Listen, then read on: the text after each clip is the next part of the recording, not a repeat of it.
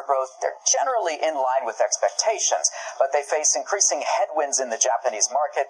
That's because rival NTT Docomo upping its incentives for customers, luring customers from SoftBank over to Docomo. They're offering discounts, and that domestic competition in Japan continues to be a challenge uh, for Masayoshi Son and SoftBank. And we're waiting for the shares to open, of course, in Tokyo. I can tell you they did fall in the order of 3% Friday, so we got to watch this stock, Angie. Well, fell on Friday because that tie-up that was expected to be the thing for Masayoshi Son, hanging his hat on that expansion in the U.S. Sprint T-Mobile, didn't come to fruition. He had to walk away. He says regulatory hurdles just too great here. Indeed. So it kind of lends a question: What are the plans then for America? Well, for Sprint, uh, there's a lot of questions because Sprint is the number four mobile carrier, the number three, excuse me, uh, in the U.S. market behind Verizon and AT&T Wireless. They command the biggest share of customers, and Sprint has traditionally had a challenge in terms of stealing, no, not stealing, perhaps uh, winning over some of those customers from those other rivals.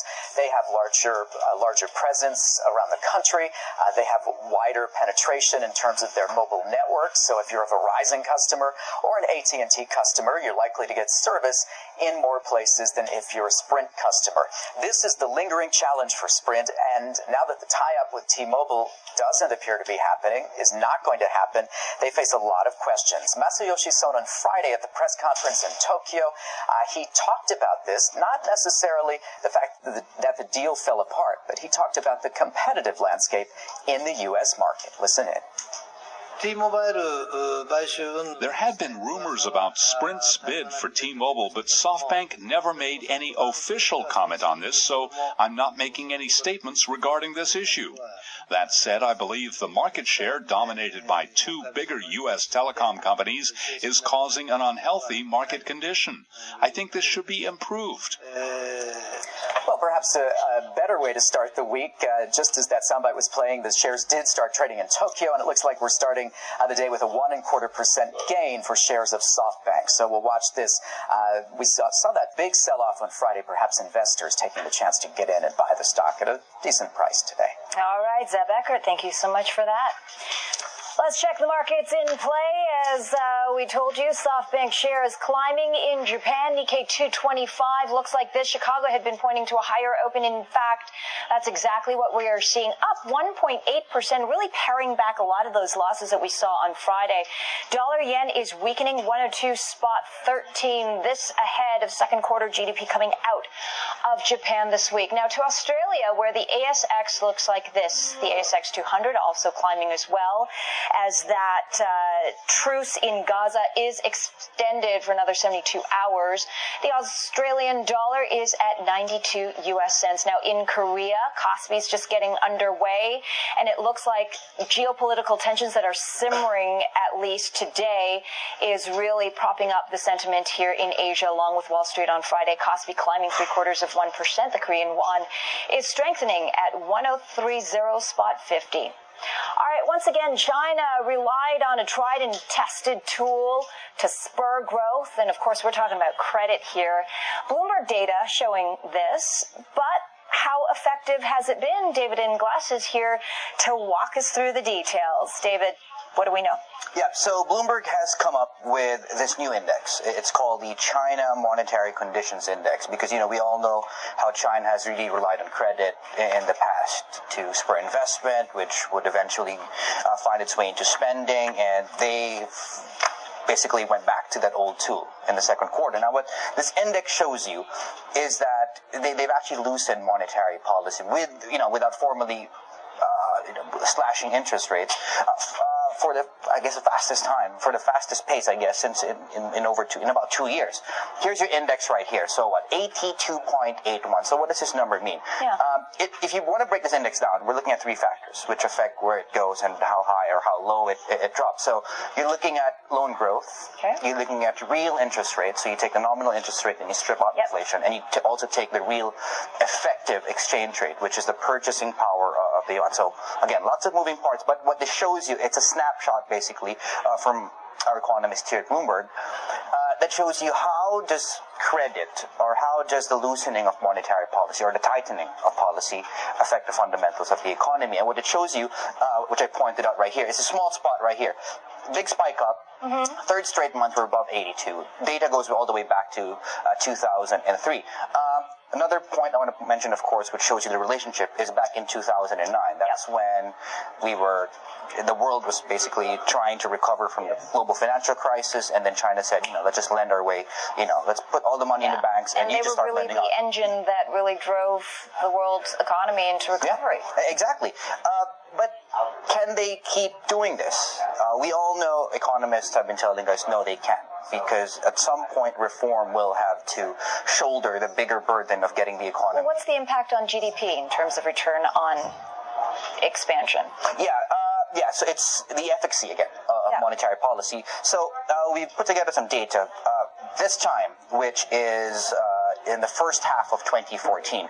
For every one dollar of new credit, an extra 20 cents uh, of GDP was produced. So just imagine uh, if it's, uh, I guess, what 500 billion worth, 500 billion worth of new credit, then that's an additional what 100 million US dollars, 100 billion US What was dollars. it in 2009? It was eight cents more than that, 28 cents. Okay. 20 cents. So, So, I mean, it's the still- effectiveness at least is dwindling. Yep. Just a little bit. All right, David Ingles, thank you so much for that.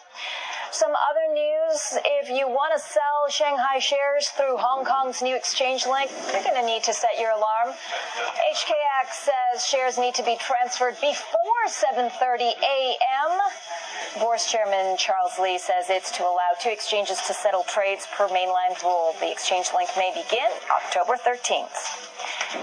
Amazon has blocked the pre-order of some Walt Disney DVDs, including Captain America: The Winter Soldier. The online retailer is using its market dominance to demand better terms from vendors. Amazon used this tactic with Warner Brothers, and the company is also involved in a dispute with Hachette Book Group over lowering the price of ebooks.